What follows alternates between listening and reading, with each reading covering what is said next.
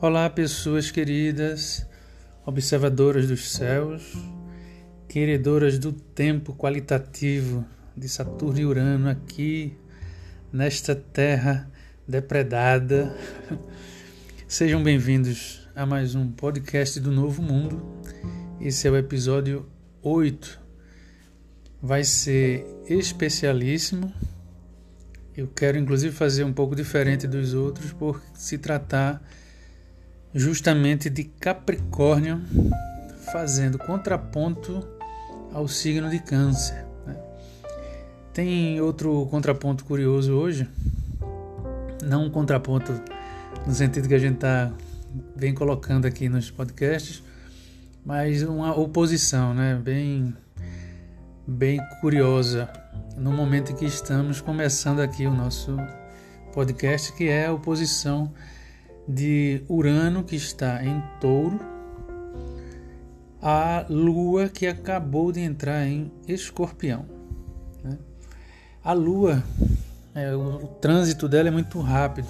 Ela passa aí é, um período próximo a dois dias somente em cada signo. Né? Ela percorre aí o zodíaco, o, o cinturão rapidinho e o trânsito dela vai marcando as nossas o, nosso os nossos humores, né? por exemplo, certos afetos.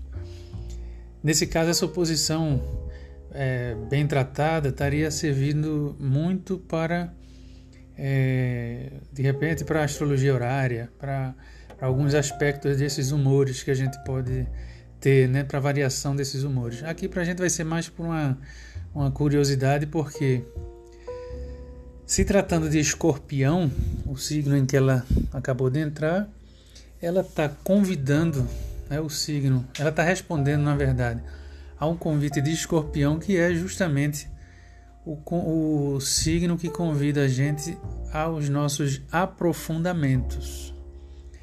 Eu tenho recebido aí alguns feedbacks né, dos, desses podcasts, às vezes de alguns textos que eu publico. E eu não pego muito leve, né? Há também um, um ar meio doutrinário de quem tem Saturno em Leão, né? E mas hoje eu vou utilizar, vou contar, né, com essa lua abrindo pouco espaço para a gente se aprofundar nesse tema, no tema que a gente vai trabalhar hoje, que, é, que são os ares de Capricórnio, né, do seu regente Saturno, marcando um contraponto lá com o signo de Câncer, né, que nos convida às avaliações, né, é, e, a, e o seu regente que é a própria Lua. Essa oposição aí, que nesse instante a Lua está fazendo com Urano, já já ela, ela vai perder, ela vai desfazer essa oposição, né? Mas para que a história não fique pela metade, essa oposição seria um, uma espécie de cabo de guerra, né? Enquanto a Lua é, está nos chamando a atenção lá para o convite escorpiônico, que é da, das, notas, das nossas transmutações dos aprofundamentos nossos, né, da entrada no mais sombrio que nós trazemos para as nossas transmutações. Urano vai estar tá tentando responder, vai estar tá puxando o cabo de guerra para o outro lado, que é justamente as, a, ao convite de formação taurino. Né? Ambos são infinitamente importantes. Todos os 12 convites básicos da astrologia são muito importantes. É, e a oposição demonstra aí, né, a forma um, formam seis eixos. Né?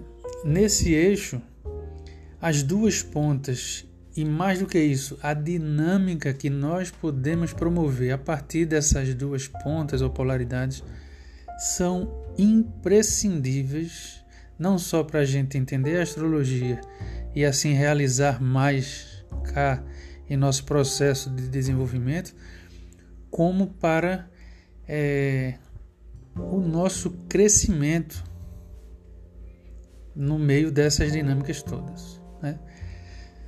Enquanto Escorpião está né, tá convidando lá para o aprofundamento, Touro precisa de uma certa é, superficialidade. E aí entendamos superficialidade de maneira muito muito séria, não não com a com a história que a que a palavra tem, né, de como se fossem coisas apenas coisas pouco profundas. Nós precisamos andar na superfície, promover crescimento de coisas à vista aqui na, no nosso território. Né? A topografia para o convite taurino é muito importante. A gente só consegue é, fazer crescer as plantas se a gente tiver condições suficientes nas superfícies, na, aí no raso mesmo, para que essa sementinha cresça. Né? É, Urano convidando a gente aos novos sentidos que o signo de touro pode estar trazendo para a gente, e ele faz parte desse movimento planetário que a gente está passando. Ele aí nessa oposição está dizendo assim: olha, ao mesmo tempo em que é preciso um mergulho interior dentro de cada um, também é preciso que não descuidemos daquilo que deve ser construído, formado, reformado sob certo aspecto, mas por se tratar aí de Urano, eu diria transformado no sentido mais político da palavra. Certo? Então pegue aí seu lápis e papel, que o, a, o podcast de hoje vai. Eu vou tentar pelo menos trazer muitos elementos nesse sentido. Lembremos-nos, né? é, de que Marte e Netuno estão agora, e aí sim essa, essa quadratura é muito mais perene, né? vai demorar aí alguns dias. Marte e Netuno estão em quadratura com o Sol e com a Vênus, né? falamos disso um pouco no podcast anterior, no podcast do episódio 7. E indicávamos aí com isso essa dureza, né? essa uma digamos uma, uma maior maior ímpeto dos acontecimentos né, desses dias. Lembremos-nos também que a gente vai ter um eclipse aí se aproximando, vamos falar um pouquinho disso já já também. E que, oxalá, todos estejamos muito, mas muito abertos para trabalhar no meio dessa dinâmica toda para que a gente não sucumba antes do tempo. Esse é o nosso podcast do Novo Mundo que está começando.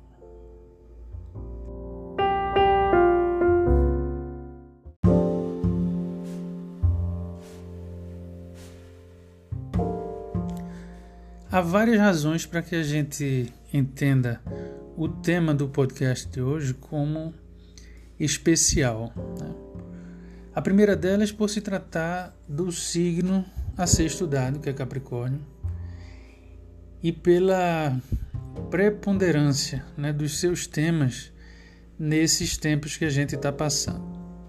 Quem vem acompanhando aí a série de podcasts vai saber do que eu estou falando, né? Há muitos meses aí a gente está fazendo é, trazendo aqui elementos sobre o que são os planetas lá em Capricórnio, fazendo menção ao trabalho relacionado a, aos três né, que estão para se encontrar aí novamente: Plutão, Júpiter e Saturno, né, como protagonistas de todo esse processo desencadeado no começo desse ano. O ano passado, quando a gente dizia esperem o que vai ser 2020 as pessoas morriam de rir. Eu, inclusive, às vezes, é, digamos, titubeava né, com, com aquilo que a gente conseguia prescrutar dentro dos mapas astrológicos e tal. Isso também é outro tema amplamente debatido aqui durante a criação desses podcasts do Novo Mundo. Vem, aliás, de todos eles, os que foram precessores do podcast do Fim do Mundo, né, que a gente fez justamente lá é, aí pelo dia 18, 19 de março, né, perto do Ano Novo Astrológico. Mas para lá dessa, dessa importância quanto aos trânsitos que estão acontecendo hoje, né, e eles vão entrar aqui também, o signo de Capricórnio se reveste de uma importância ímpar para os desafios que, esse que esses trânsitos estão trazendo e para o desafio que a gente é, se colocou, né, que é fazer dos dados astrológicos algo que ajude a gente a enfrentar essa, essa crise. Antes da crise do Covid, a crise é, econômica que a gente já que já estava deflagrada aqui no Brasil antes do Covid. Né? Ninguém se engane com o discurso do genocida e do seu capataz, né, de Paulo Guedes, é, quanto a essa questão.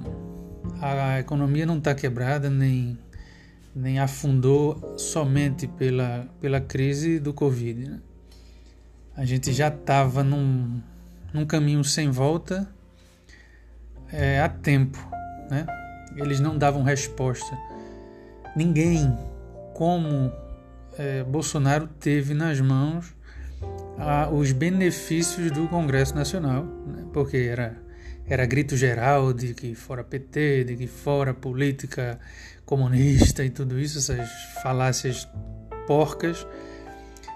É, e ele tinha né, todo o apoio de muita gente.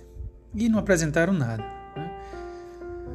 Não sou a pessoa mais indicada para falar isso, para comentar, procurem aí os, os especialistas, mas a crise econômica já puxa a gente para os temas capricornianos.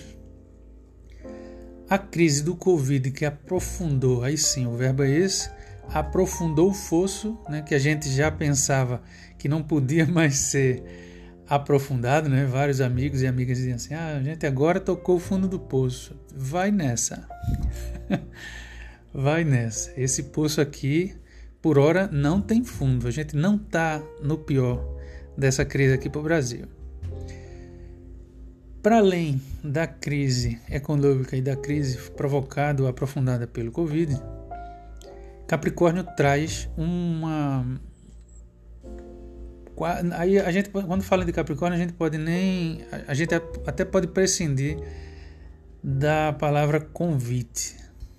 Capricórnio não convida, ele impõe a nós, todas e todos, a seguinte a seguinte determinação, né?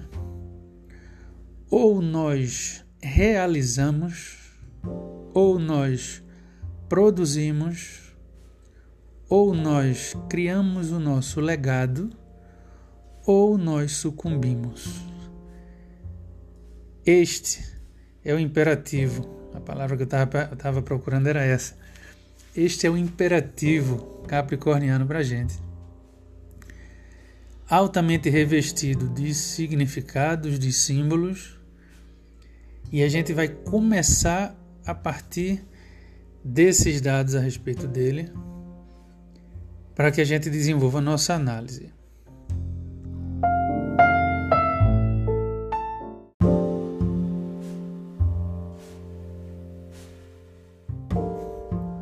O primeiro contraponto, então, importante que a gente considere de Capricórnio em relação a Câncer é esse.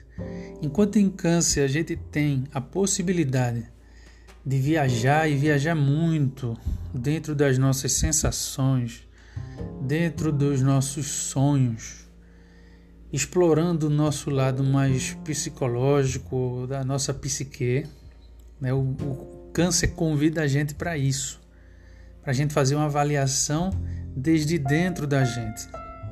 Para a gente ver se as coisas estão andando bem, se estão andando mal, se a gente está fraquejando, se a gente está endurecendo, se a gente anda ansioso, ansiosa, se anda mais é, tranquila, tranquilo. Ou seja, no lugar né, para o convite de câncer, vale a flexibilidade da gente. E aí vale pensar nas memórias, por exemplo, associadas à Lua, né? vale é, entender que para dentro da gente a gente precisa ser um pouco complacente, ser muito praticado e muito autocuidado com nós mesmos, com nós mesmas. Ou seja, câncer dá espaço para a gente, para a gente se diluir nessa lunaridade que habita todo mundo. Capricórnio não. Capricórnio está na outra ponta. Está no sentido das nossas realizações. Está no sentido moral das coisas. Está no doutrinário. Está na formação dura de dizer assim, olha, pode pode estar tá uma merda aí dentro dessa cabeça, dessa cacholinha. Pode estar tá muito complicada a vida. Pode estar. Tá, a gente pode estar tá pedindo aí colo, chamego, mas aqui comigo, Caprica, Saturno, não tem isso. A gente vai avançar sim ou sim. A gente vai deixar uma marca aqui, sim ou sim, nem que a marca seja desastrosa. E aqui é onde começam os problemas. É? Quando a gente fala que Capricórnio é tão importante nesse processo, é por isso. Porque sem vivenciar bem o lado lá canceriano, se a gente não dá margem de manobra para a nossa psique, se a gente não está preocupado com terapia, se a gente acha que, que psicanálise, que psicologia é baboseira, que eu aguento, que eu faço, que eu aconteço, né? Há uma grande chance da gente ter um legado desastroso, e a palavra é esta: um legado desastroso. Vejam, né, qual é o legado que este genocida presidente está deixando para a gente. Não é um legado de alguém patético, não é o legado de um lunático, né? é um legado de um sádico, de um genocida que alcançou hoje, neste dia que a gente está fazendo o podcast, 30 mil mortos, aliás, como ele mesmo profetizou durante uma entrevista que ele deu há muitos anos atrás em que ele dizia que ia terminar o trabalho que a ditadura militar não fez, que seria matar 30 mil pessoas.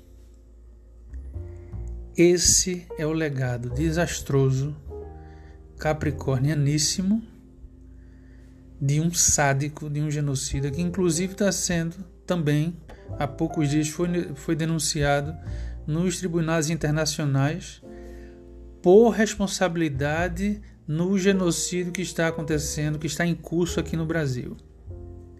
Enquanto as camadas mais abastadas podem né, aceder a um hospital hoje é, particular e que tem respiradores e que tem leitos sobrando agora, porque, é, digamos, sobre essa camada social a coisa já esteve pior, né?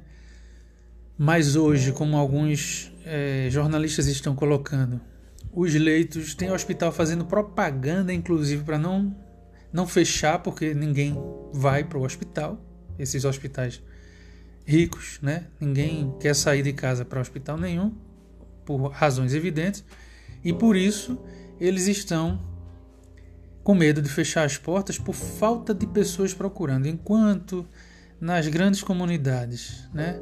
São Paulo aí por excelência está padecendo pela falta de leitos. Lá em Manaus as pessoas estão sendo enterradas do jeito que vocês estão vendo, em alguns hospitais está sobrando leito, sobrando respirador e escambau. Vejam que não dá para separar um, um legado daquilo que forma a pessoa internamente.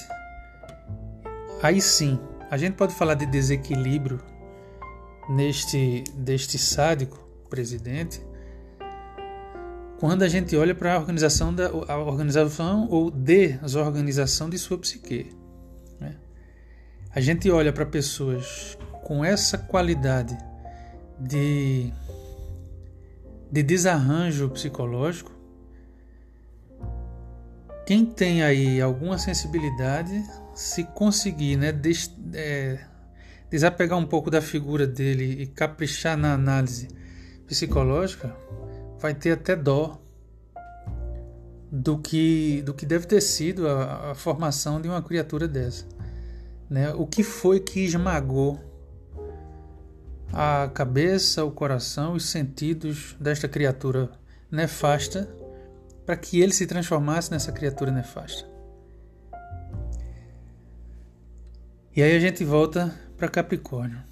Para que a gente, para que o nosso legado não seja desastroso, é preciso, primeiro, olhar bem para aquilo que estamos cuidando internamente. Então eu convido todo mundo, né, ao conversar sobre Capricórnio, que já traz muita dureza, eu convido antes a olharem para si com um pouquinho de flexibilidade. As crises e esse tipo de período são muito complicadas por conta disso, porque primeiro tira da gente a possibilidade de maior flexibilidade conosco. A gente fica mais irritado, fica mais tenso. O medo pairando para todo lado. Então, não podemos de maneira nenhuma esperar que nesse tipo de período a gente é, leve, continue levando uma vida igual a que era anteriormente. Durante principalmente essa, esse período de combate a essa virose. E ele vai se estender, claro, como todo mundo está vendo, à exceção de três, quatro negacionistas, o resto está vendo a, a complicação que está sendo a coisa. Então é preciso que a gente, primeiro do que tudo, cuide bem do nosso juizinho, cuide bem da nossa cachola, estejamos atentos a elementos que podem estruturar melhor a nossa psique.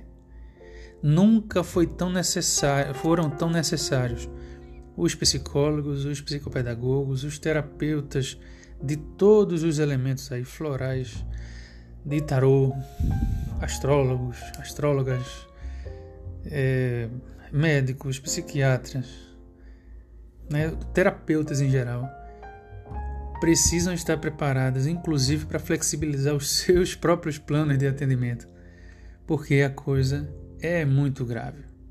Né? Segundo, olhando para para Caprica em sua em sua e aquilo que ele imputa, né, que, que obriga a gente. Capricórnio hoje ele está povoado por três é, moços bem bem importantes, né? três planetas bem importantes para a astrologia, que são é, Plutão e Júpiter, a princípio, que estão de fato em Capricórnio, e na proximidade com Saturno, que além de ser o seu regente, está em Aquário. Né? Isso aumenta, do mesmo jeito que essa crise está aumentando o fosso criado lá pela, pela crise econômica, esses três planetas escancaram as coisas em termos de capricornianidade. Né? Plutão, desde, desde que ele entrou aí em Capricórnio, ele vem quebrando os legados que até então havia em Capricórnio e aí vale a gente repetir. Para que a gente defina que tipo de legado está sendo quebrado, a gente precisa entender o lugar onde isso está acontecendo e as influências de, desse movimento para aquele lugar. Aqui no caso da, do Brasil, a gente precisa ver o mapa do Brasil e como ele atinge esses lugares, como particularmente ele atinge o estado de Pernambuco, que é onde eu nasci, por exemplo, ou o estado do Rio de Janeiro, São Paulo, ou Amazonas, como é que isso se dá? Que sombra se forma aí em cima de cada elemento desse mapa para a gente ter a minúcia, digamos, o detalhe da coisa. Né? Como a gente vem falando aqui, por exemplo, do efeito de Netuno em peixes para o mapa do Brasil. Aqui a gente só está falando de forma genérica por não se poder fazer aqui nesse intervalo do podcast uma, um, algo mais detalhado nesse sentido. E como exemplo a gente vê, por exemplo, na minha cidade, né, quando Netuno, quando Plutão, aliás, perdão, entra em Capricórnio, uma das primeiras coisas que acontecem lá são a paralisação das obras que vinham sendo tocadas durante o período de Eduardo Campos, né, como governador de Pernambuco, e a relação dele com Dilma enquanto presidenta. Todos os. O Pernambuco, né, é, Recife, nesse instante, era um canteiro de obras praticamente. Né? Estavam todos a mil maravilhas, as mil maravilhas. A gente achava inclusive que tinha, ia ter o rio Capibaribe navegável de novo. Né? Uma cidade tão linda como é Recife. É, estava, está né? de, de pernas para o ar aí com respeito à navegabilidade dos rios e a sujeira né? que o Capibaribe é, tem. A sujeira que é jogada no rio todo dia. E a gente achava que a gente ia ter trechos navegáveis, inclusive do rio novamente. Isso tudo paralisou. Obras paralisadas lá na, perto da Praça do Derby, na saída ali para quem vai para as praias do litoral norte, enfim, não vou entrar aqui em detalhes, mas era assim o clima e tudo isso foi paralisado. É, muitas das, das obras, inclusive, muita da subjetividade que nascia nesse período, foi interrompida pela própria morte do Eduardo Campos, né? Alguns dirão pelo assassinato de Eduardo Campos, outros dirão pelo acidente. Não interessa. Interessa que há quebras abruptas daquilo que vinha sendo construído né? e de elementos que já estavam construídos a partir da entrada de Plutão. Por outro lado, Júpiter, quando entra aí em Capricórnio, ele entrou há pouco tempo, a partir de novembro, dezembro do ano passado ele, a, a gente vai padecer da ausência de Júpiter em outros lugares, porque a presença dele em Capricórnio é uma presença que fica endurecida. Imaginem o benfeitor do zodíaco, né? um, do, um dos dois, que é ele e a Vênus, é, sem poder trabalhar porque está neste lugar que convida a gente às durezas diárias, a dureza do cotidiano. Né? Então, esses dois planetas aí, e, e, pela proximidade que eles estão com Saturno, estão dando aí o tom desse período com relação a Capricórnio. E aí, se Capricórnio de vida, né, por, pela força que ele traz, ele já alerta a gente quanto à, construção para aquilo que a gente acha como mais absoluto o signo de Capricórnio convida a gente a uma subida numa montanha. Nunca vai ser fácil subir uma montanha. Nunca. Nem de carro, nem de balão. Nunca. Quem não passou ainda pela experiência, tente. Né? O que é subir uma colina e depois tente subir um plano mais alto. E o que é chegar lá em cima é, depois de ter enfrentado os desafios no, no percurso. O tamanho do gozo que você tem. Eu fiz a primeira vez uma escalada bacana dessa quando eu estava no Chile e estava participando de um grupo lá de montanhismo é, e a gente foi desbravar lá o, o Cerro La Campana, que fica numa cidade próxima lá Aquilpué. E vamos lá e a gente começa num frio desgraçado. muito aí, muito cedo, era sete, sete e pouca da manhã. E a gente vai começar a subida e tem as pausas para fazer um lanche, para tomar água, e tem os lugares apropriados, porque não é todo lugar. Como as montanhas são é, lugares mais inóspitos, elas não vão ter aí banheiro, né? vão ter vários insetos, até alguns animaizinhos aí no meio da, da, da vegetação, enfim. E já já começa a fazer calor, e aquela roupa que estava cobrindo a gente, tudo começa a ser impedimento para a gente subir. E bota coisa na mochila, e tira uma maçã, e espera as pessoas do grupo. Tudo isso é uma grande metáfora para as grandes subidas que a gente faz, que a gente está chamada a, a, a fazer na nossa vida. Teve gente que desistiu com 10 minutos de subida, né? e, e era tão esperado isso que ficam pessoas lá embaixo para receber essas pessoas que estariam voltando. O grupo de montanismo coloca como desafio já coloca como uma, uma estrutura, uma infraestrutura, pessoas que acolham essas que não vão conseguir subir. Né? E tem outras pessoas que levam comida extra, já sabendo que algumas pessoas vão esquecer de levar a sua comida. Ou seja, como não se brinca com, com Capricórnio, né? nem com Saturno, ou a gente prepara bem essas arcas, ou a gente faz com que o nosso arcabouço seja suficiente para essa subida, ou a gente dança. E aqui lembrando, né, como a gente acabou de falar, Júpiter está dizendo para a gente que essa subida vai ser muito mais seca, muito, mas muito mais é, complicada, endurecida com poucos elementos para essa infraestrutura. É o período das vacas magras lá do José do Egito, né, da, da mitologia judaica lá. E Plutão está dizendo que esse processo vai ter várias rupturas. Quantas vidas poderiam né, ser é, defendidas com um sistema de saúde operacional aqui no Brasil.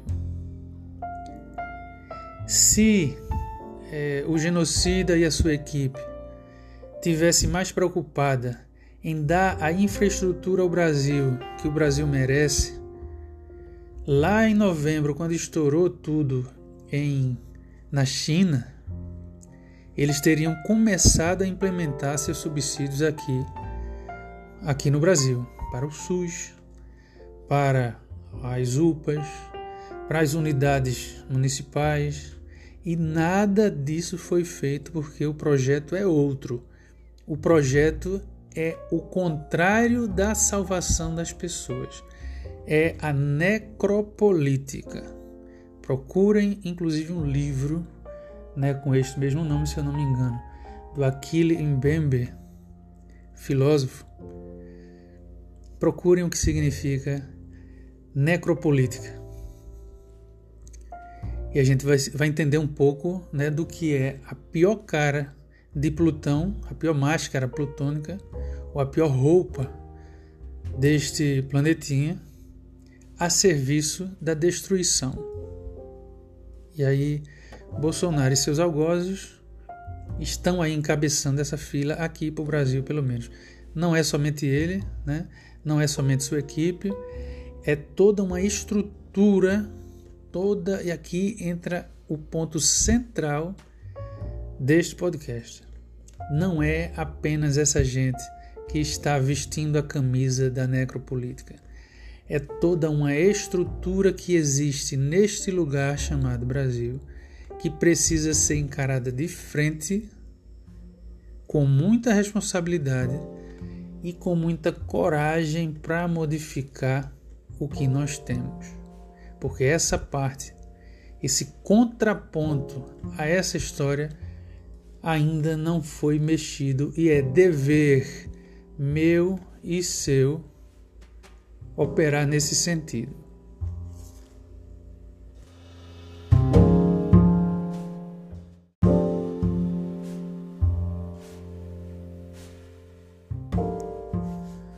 Que é que estamos falando? E aí eu peço, por gentileza, que acione aí sua caneta e seu bloquinho, né, para que a gente sintonize aqui entre o que vai ser falado e o que pode ser feito. Afinal, estamos falando de Caprica. Do que é que estamos falando? Estamos falando, falando do que? Não adianta, gente, a gente proteger a nossa psique, a gente flexibilizar lá do lado canceriano, como a gente acabou de falar, né, que a gente precisa cuidar de nossa interioridade. Não adianta de nada a gente ficar nesse polo sem uma ação concreta para o outro lado lá capricorniano, ou a gente vai boiar. Toda vez que houver uma exigência capricorniana, a gente vai perder, porque a gente está simplesmente apenas olhando para nosso lado interno. Isso, em termos astrológicos, é uma legião. Essas pessoas que acham que no alto, de, no meio né, da sua doçura e da sua amabilidade, está fazendo um grande favor para a humanidade, se equivoca redonda, lunar e cancerianamente. Do mesmo jeito que é imprescindível a gente cancerianizar, é imprescindível a gente capricornianizar. E aí é onde entra o desafio. Hoje, né, houve. Hoje foi o primeiro dia pós-manifestação é, virtual né, daquele movimento dos antifascistas. Né? Teve de todo tipo de antifascista na internet. Né? Professor antifascista, engenheiro antifascista, astrólogo antifascista, é, enfim, uma, uma série aí de, de memes né, que lembravam isso. E claro, quem tem histórico real capricorniano morre de rir com esse tipo de, de alucinação antifascista. Porque ninguém vira antifascista de um dia para a noite.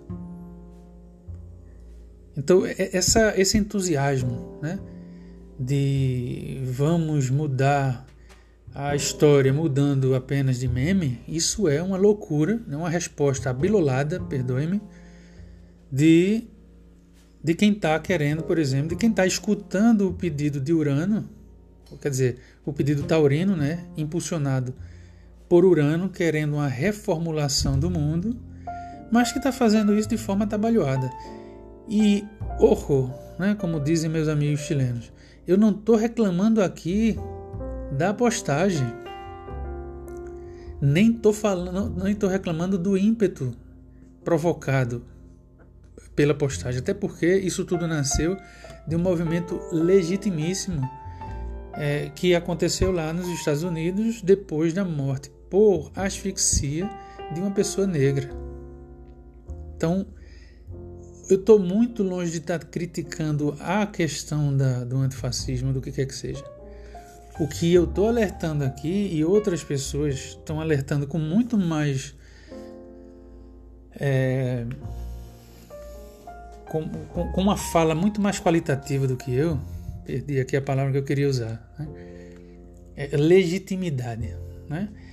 As pessoas negras, principalmente, que estão nessa batalha há mais de 500 anos, ao se deparar com todo esse levante antifascista de uma hora para outra, sabe, galera, que ninguém vira antifascista de uma hora para outra. Mais ainda, né? Para dar mais voz às pessoas, às vozes negras. Se a gente colocar o foco nesse antifascismo, deixando de lado ou deixando como segunda segunda segundo elemento aí o antirracismo necessaríssimo para a gente fazer é, esse sim, uma limpeza de cabeça nossa aqui no Brasil, a gente não vai estar tá fazendo nada. Quem faz o alerta, poderosíssimo, lindo demais, é a, é, Obirin Odara. Espero estar pronunciando, estar dizendo certo aqui o nome dela. É, de uma página do Instagram que se chama Não Me Colonize. É, ela sabe, né, como líder de movimento e como várias irmãs e irmãos, negras e negros nossos sabem, que não é de hoje esse tipo de efervescência popular. Que aqui e ali, né, a branquitude que promove, que é promovida pelos privilégios a partir dessa hierarquização com relação às pessoas negras, aqui e ali explode uma manifestação desse tipo. E com uma semana está tudo do mesmo jeito, ninguém olhou para o que de estrutural estava naquele tipo de movimento. Como a gente está falando de Capricórnio, é mistério, é primordial a gente falar disso. Se a gente quer de fato honrar esse tesão por ser antifascista, a gente precisa colocar hoje, anote aí no seu caderninho, eu preciso ser antirracista. Eu preciso ser uma mola, um dínamo, uma fonte de movimento contra o racismo estrutural. Contra, vou atualizar para a linguagem astrológica, contra o racismo capricorniano brasileiro. Mundial, porque isso não é daqui, né? Vocês estão vendo. Estamos falando, gente, de colocar-se como elementos de decolonização. Ponto. E aqui não é um ponto final, é um ponto de início. Para a gente fazer com que esse meme deixe de ser apenas o meme e vire vida sendo feita e vire construção e legado, a gente precisa aprender a tocar essa bola de forma antirracista a princípio. Então, esse é o primeiro elemento que você vai escrever no seu caderninho. Como é que eu posso me transformar no elemento multiplicador de antirracismo? A resposta mais difícil vai ser para as pessoas brancas que no, na linguagem maravilhosa né, do, do movimento negro diz que é, são as pessoas brancas não racializadas, são as pessoas que nem sabem que gozam de privilégio, ou fingem que não sabem que gozam de privilégios por conta do racismo. E aí o que, por que, que eu insisto tanto nisso? Porque a gente não pode, a sua vida, minha cara e meu caro, vai ser uma bosta enquanto você não olhar para esse tipo de tema. A sua vida não prospera não é porque você ora ou reza mais ou menos a Deus ou às deusas. A vida da gente não prospera porque nós somos seres políticos e precisamos estar numa comunidade que prospera. Então, se você quiser, vou dar um agora aqui de Edir Macedo, desses vampiros todos dos neopentecostais. Se você quiser prosperar na vida, minha irmã, meu irmão, anote aí a perguntinha que a gente fez. Como é que eu me torno um multiplicador antirracista? E você vai ver que sua vida vai começar a prosperar a partir disso. Porque você vai estar construindo uma comunidade de pessoas que incluem outras nesse meio, que incluem trabalhadores e trabalhadoras negras, que incluem mães e pais negras e negros, que incluem as pessoas que agora você nem vê, porque essas pessoas gozam desta porcaria de definição chamada invisibilidade, né, que é um dos meios de controle do racismo. Se você começa a responder bem essa pergunta, a gente está com meio caminho do início andado, pelo menos. Assuma pelo menos essa, essa pergunta, porque Se os pensadores né, desse movimento estão certos, a primeira coisa que vai acontecer, com, principalmente né, com você, mulher ou homem, é, brancos não racializados, é você querer negar a existência desse racismo. É o primeiro a primeira reação que a gente tem, né, quando confrontado com a questão do racismo, é esse. O primeiro fator é esse. A gente nega. Depois, uma vez que a gente para de negar e a gente assume, né, que a gente está no, a gente está com uma prática perversa para com as pessoas negras, a gente começa a ter, a se sentir culpado, né? Por quê? Porque a a, a coleguinha da minha filha ou do meu filho, que é negra, ela nunca goza dos mesmos privilégios que o meu filho ou minha filha que é branca ou branco.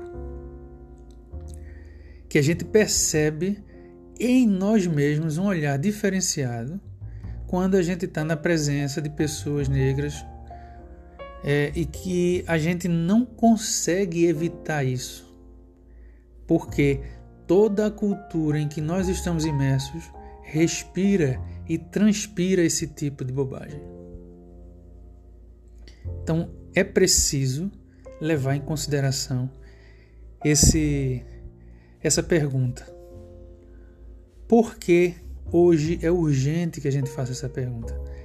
Porque se a gente se a gente vive aí levantando bandeirinha de antifascista e a gente não sabe que a gente é racista, a gente não está fazendo nada, o caos vai estar estabelecido e a gente vai desaparecer, se é que a gente já não morreu. Porque a essa altura, quem acha que está de mãos limpas nessa história, está morto, está morta. Desculpem o grau de crueza. Mas é isso. Quem a essa altura não sabe da sua imbricação aí com todo esse processo, já morreu faz tempo.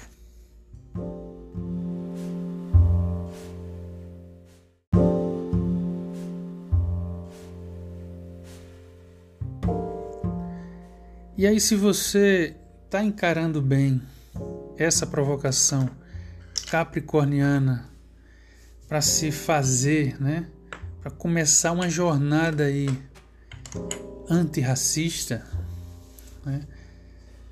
se você encara de fato esse desafio, vai poder pegar essa mesma pergunta e desdobrar para as várias as várias as várias os vários outros grupos né, marginalizados, ou seja, os grupos que ficam fora desse centro é, heteronormativo, eurocêntrico, monoteísta, todas as, todos os, os grupos que não fazem parte desse eixo sádico, destruidor, que é, é, que está em voga desde que o colonialismo ganhou o mundo via Espanha, Portugal, Bélgica Inglaterra, França, etc.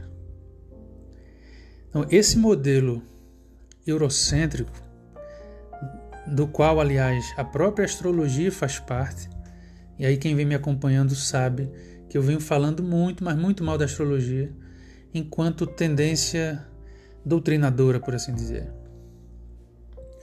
A astrologia é altamente reproduz, né, os elementos machistas dos gregos, reproduz na sua linguagem e na apresentação das, dos mitos vários desses, desses problemas cascudos que o colonialismo traz. E aí, uma das propostas que eu me fiz foi desconstruir isso a partir de então. Eu venho nesse, digamos, nessa, nesse começo de jornada há muito pouco tempo há alguns meses só mas tive é, a, a, sucedeu a minha coragem alguns tipos de sortes, né, que eu falo.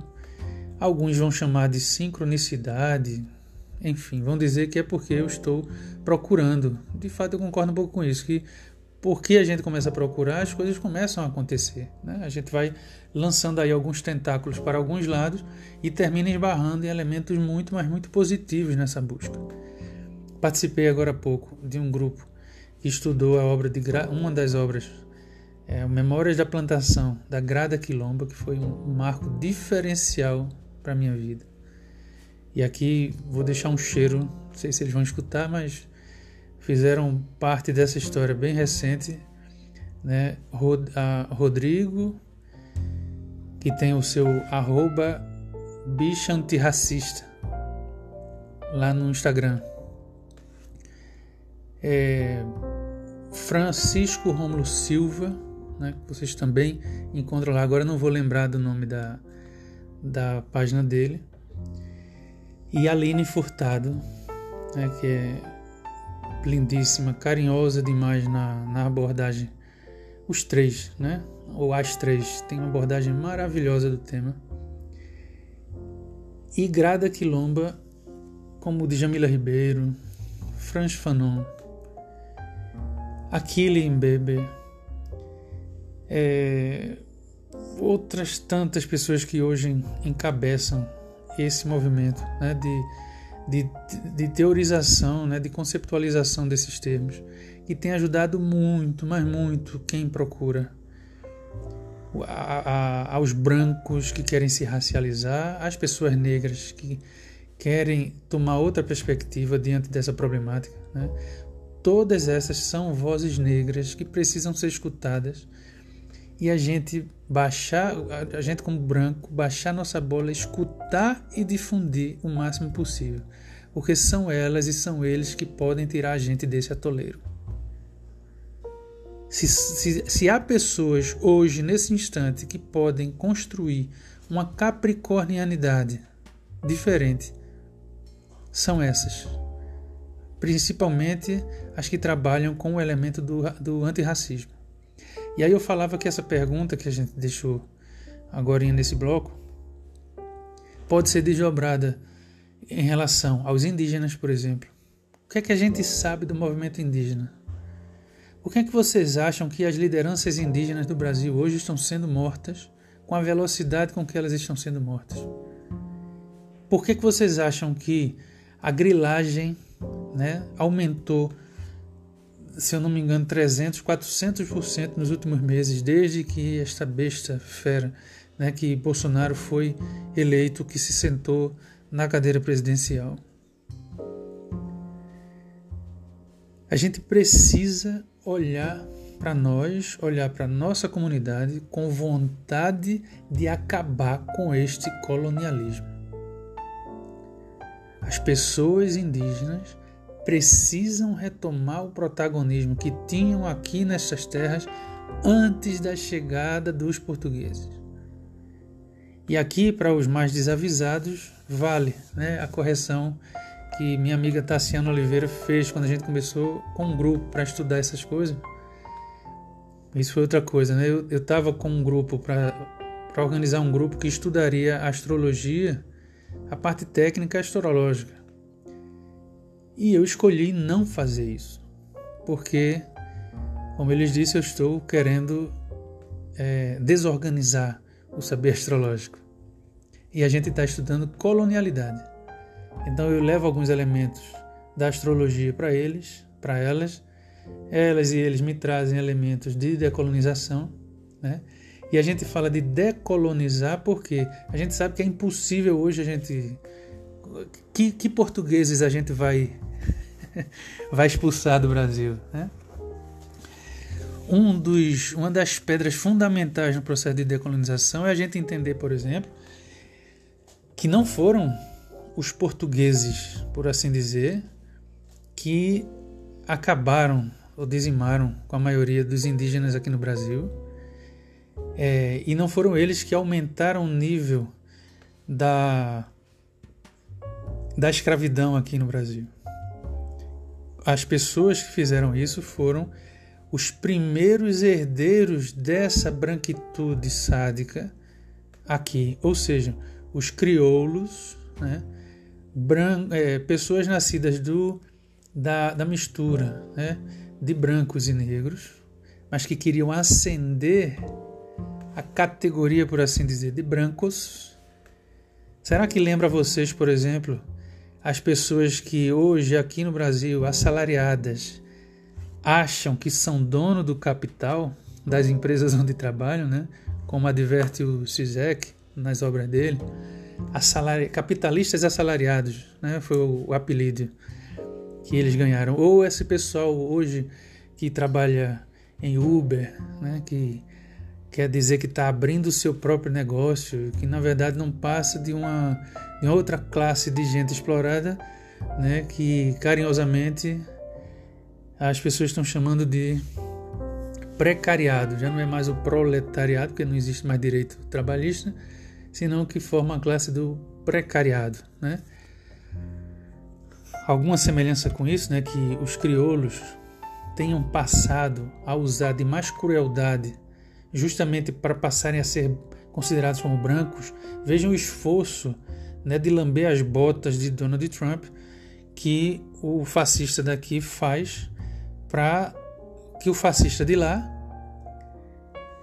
é, acomode ele nessa classe imperialista de lá, né? Vejam como nós, depois que um negro norte-americano morre, a gente passa a querer defender os negros e as negras aqui do Brasil. Olha que nível de colonialidade a gente tá. Sob certos aspectos, gente, a gente nem existe porque a gente não consegue usar de nossa subjetividade de forma independente. Que as pessoas negras aqui passem a ser apoiadas a partir da morte de uma pessoa negra lá dos Estados Unidos e do levante que é feito a partir disso, diz muito da da, da pouca, do pouco respeito que a gente trata, com que a gente trata a nossa própria subjetividade. E aí tem outra, outro lugar onde essa pergunta tem que imperar, que é o olhar para a comunidade LGBTQ. Se não me engano, tem um I aí, tem um mais no meio, né? uma linguagem é, que requer aí certo, certa prática mas que nem por entender o que é que significa exatamente cada letrinha dessa sigla a gente precisa deixar de cumprir. As pessoas, os homossexuais, as homossexuais, as mulheres trans, os homens trans, héteros, é, não monogâmicos, monogâmicos, todo mundo precisa ter um, um melhor e um maior acolhimento para a sua sexualidade e para os temas que relacionados ao, ao gênero. Né? E aí são duas coisas diferentes. Eu estou colocando aqui alguns grupos juntos, só para esse podcast não ficar do tamanho como foi o de câncer, que foi de uma hora e meia praticamente. A questão aqui é: o que é que você e eu temos que fazer, temos que aprender. Não se iludam, gente, de achar que a gente já sabe como agir é, frente a esse tipo de problema. Né? Se a gente hoje não encara de verdade que a gente está naufragando, a gente não vai saber reconhecer uma boia. A gente não vai nem saber pedir socorro se a gente não sabe que a gente está naufragando. E nós estamos naufragando. É preciso que se entenda. E aí o que é que acontece? Quando a pessoa não sabe que está naufragando, não sabe nem que é racista, aí tudo né, vale para tentar ajudar é, contra o racismo na última hora da gente. Né? Então tem pessoas, por exemplo, hoje que se comemora um, uma, uma espécie de consciência é, né, de, de do, do, do, dia da negritude ou do apoio a, a a todo movimento antirracista, aí as pessoas botam, por exemplo, nas suas redes sociais aquela uma faixa preta lá, um quadradão preto. Aí uma das, das vozes que eu escutei hoje, ela dizia justamente isso, gente. O, o quadrado preto lá, todo escuro, lembra a mudez com que a gente é amordaçado todos os dias. Melhor do que isso, você quer ser, quer ajudar no movimento antirracista de fato, coloca na tua timeline a, os, a, a, o conteúdo teórico que essas pessoas estão produzindo.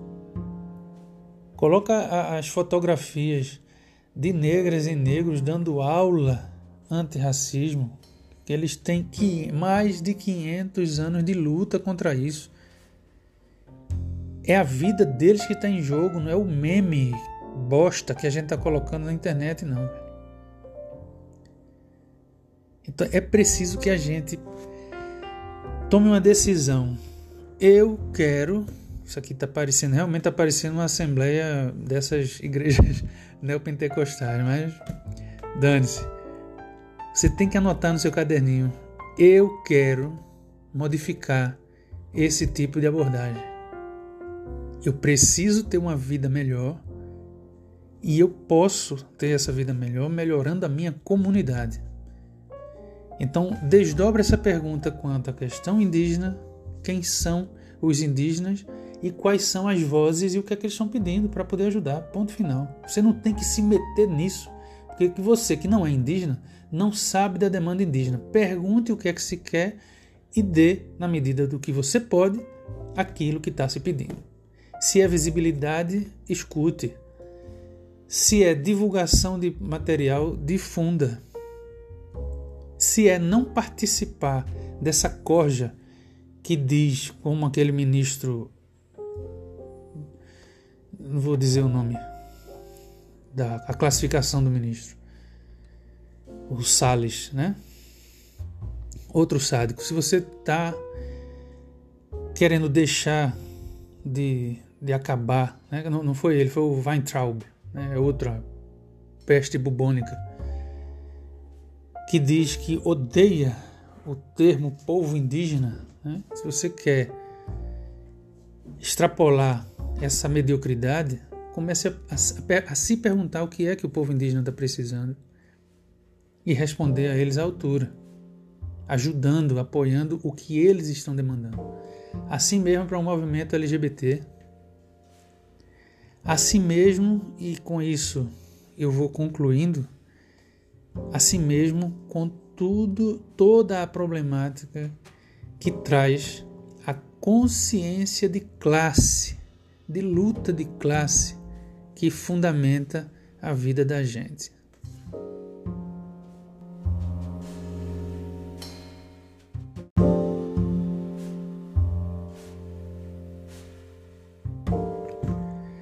E por que é que a consciência de classe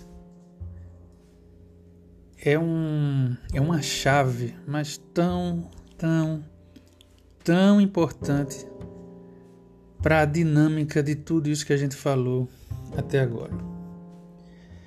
Por quê? Primeiro, sem saber qual o nosso lugar nessa malha toda, na malha brasileira, na malha das famílias daqui, na malha política, na malha social e cultural a gente não tem como desenvolver ações reais para se contrapor a isso. Se a gente não sabe o que isso significa, quais são os racismos que a gente pratica, quais são os movimentos de, de assassinato de etnias que a gente provoca, quais são a, a, as desestabilizações desses grupos que estão marginalizados, desse centro ocupado pelo pensamento eurocêntrico, monoteísta, branco, perverso, né? imperialista. Se a gente não sabe do que se trata isso, a gente vai estar feito barata tonta e vai compor esse quadro é, terrível que é a, esse quadro social, né, como dizia o grande Raul, esse velho quadro social sem deixar o um mínimo como, como legado, o mínimo de processo que se contrapõe a isso tudo. Então, o primeiro ponto é a consciência de classe devolve a gente para o lugar que a gente ocupa de fato. Se eu olho quanto eu ganho e comparo com o valor do lucro que o dono do capital da empresa onde eu trabalho ganha, eu vou ter essa consciência de classe. Se eu passo a ler, né, uma, se eu passo a fazer uma leitura do mundo crítica a partir das perspectivas que são levantadas a partir dessa economia, eu ganho a consciência do lugar onde eu estou. Se eu conheço a topografia que me cerca, se eu sei que numa comunidade, numa favela, eu tenho um milhão de artistas e lá no Morumbi eu tenho nenhum artista, eu estou tomando conta da minha posição nessa malha. Se eu sei que vários processos estão acontecendo aqui no Brasil, muito mais fortes, por exemplo, do que esses que estão acontecendo lá nos Estados Unidos e que já aconteceram aqui, a memória do Brasil guarda, a memória da história guarda memórias que a gente, como brasileiro, não quer acessar, ou tivemos o direito de acessá-los roubado, como é o caso da história da ditadura a gente precisa recuperar isso. A gente precisa abrir, e aqui uma crítica para todos os governos de esquerda que nunca abriram as, os acessos né, a, a todo o pessoal que foi sequestrado, que foi morto durante a ditadura. Então a gente precisa saber disso para realizar bem o que de Capricórnio existe em nós, para que a gente prospere, para que a gente deixe um legado diferente à altura do que a gente merece. O segundo ponto é o essa crise, né, esse momento que a gente está passando, que é mundial, atinge o Brasil, atinge o mapa do Brasil de uma forma muito, mas muito peculiar. Primeiro, sobre o que a gente vem falando do Netuno em Peixes na casa 1, que dá realmente, cria um, um muro, uma névoa grossa, pesada, justamente para que a gente não saiba de nós mesmos. Então, existe um planetão aí importantíssimo que é Netuno, a gente vai falar dele mais à frente, mas eu já falei em alguns outros podcasts. Existe um planetão desse tamanho que está barrando o nosso acesso a esse tipo de informação, a esse tipo de, de, de, consciência. Mas é preciso que a gente passe por isso, que a gente transcenda essa barreira em nome do nosso elemento capricorniano e saturnino. Na hora que a gente olha um pouquinho para cima da casa 1, a gente vê que o, ascendente do mapa da independência do Brasil é justamente Aquário. E do jeito que as coisas estão se dando hoje, se a gente faz com que os movimentos de ordem social é, prosperem agora no meio dessa crise, se a gente retira esse crápula que está no lugar dele, se a gente consegue renovar os quadros políticos que estão que estão afundando a gente nesse fascismo, se as pessoas que estão praticando o crime vão para a cadeia, se a gente sabe como fazer a devida estar presente nos devidos lugares, mesmo que virtualmente, e quando for possível presentemente, fisicamente, sim, fisicamente a gente vai estar tá ajudando justamente o local do mapa do Brasil que tem a ver com nossas iniciativas enquanto país. Fortalecendo o Capricórnio do Brasil, a gente fortalece justamente a casa da política e a casa de doação do Brasil em relação ao resto do mundo. Vale lembrar aqui que no governo de Lula, por exemplo, o Brasil passou de, de devedor da dívida externa a credor. Isso nunca tinha acontecido com o Brasil. Lula não é nenhum astrólogo, nem os petistas são, mas souberam fazer, souberam dar encaminhamento a várias políticas sociais que, casado lá com o mapa do Brasil, fizeram o Brasil muito mais forte politicamente, ao ponto de, de grandes lideranças mundiais dizerem que Lula era o cara, né? Gostemos ou não dele, e ao ponto do Brasil estar é, podendo dar, favorecer outros países com a infraestrutura que era nascida daqui. E aí, quem quiser, quem quiser visitar um pouco isso, procure o que foi que o Brasil fez pela África, por exemplo, ou por outros países latinos aqui.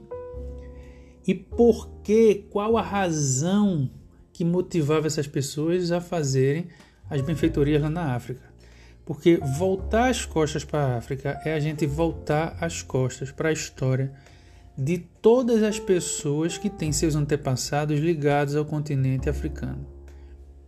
E todos nós aqui temos essa ancestralidade africana. Então, para a gente ter paz com a nossa história, com o nosso lado canceriano que a gente falava lá no começo, é preciso a gente abrir mesmo os braços para a África e os países africanos de onde vieram todas essas pessoas escravizadas que fundaram este país aqui e formaram toda a riqueza que a gente tem aqui. Por último, essa questão da consciência de classe garante, pelo menos historicamente, é ela que garante as transformações sociais de verdade. Não são os liberais que modificam o mundo, nunca foram. Sempre foram os levantes sociais que fizeram, né, que deram as cartas das grandes revoluções. E a gente precisa, hoje, já agora, voltar a ter familiaridade com algumas palavrinhas bem ofuscadas por essa falta de memória que a gente é forçado a ter, né? Por exemplo, palavras como revolução, revolução de verdade, não aquela que não a palavra mal usada pelos militares para dizer que é uma ditadura. Estamos falando em, em renovação, revolução, no sentido de mudanças rápidas e eficientes com respeito ao nosso tipo de produção.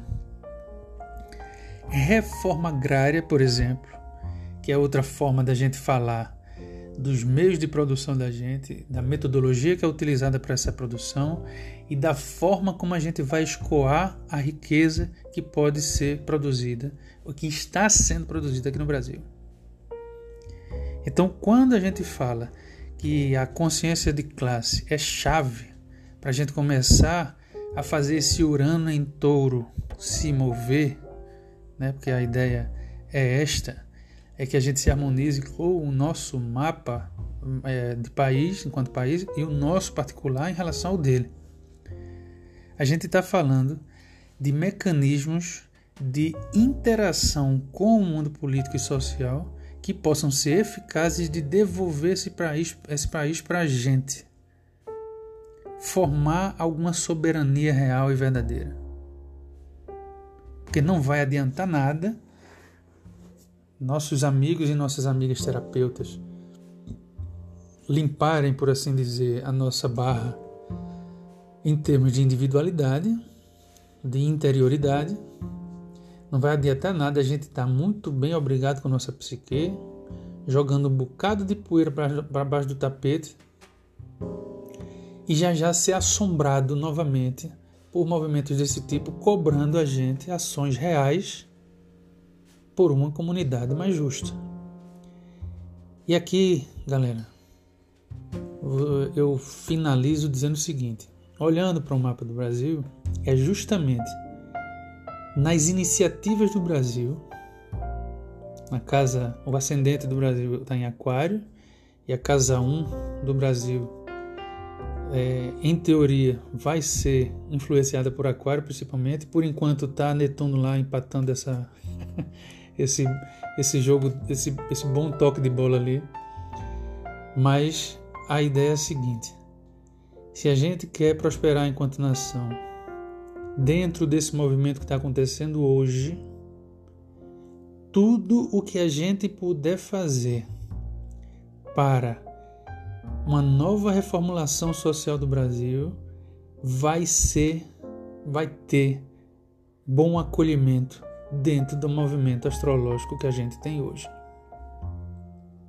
São tempos de dureza, mas são tempos muito é, muito prolíficos, de muita riqueza, se a gente plantar coisas boas aí em Capricórnio e aí em Aquário. Capricórnio a gente acabou de trazer aqui esses elementos, né?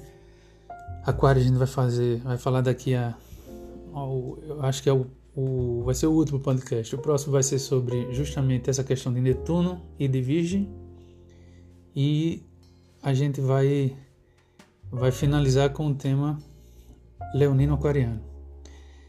E para fechar, né, se nada disso é, vamos dizer, chama a sua atenção para começar essa jornada decolonizadora, decolonizadora do seu próprio pensamento, ajudando a decolonizar o meu pensamento enquanto partícipe dessa comunidade.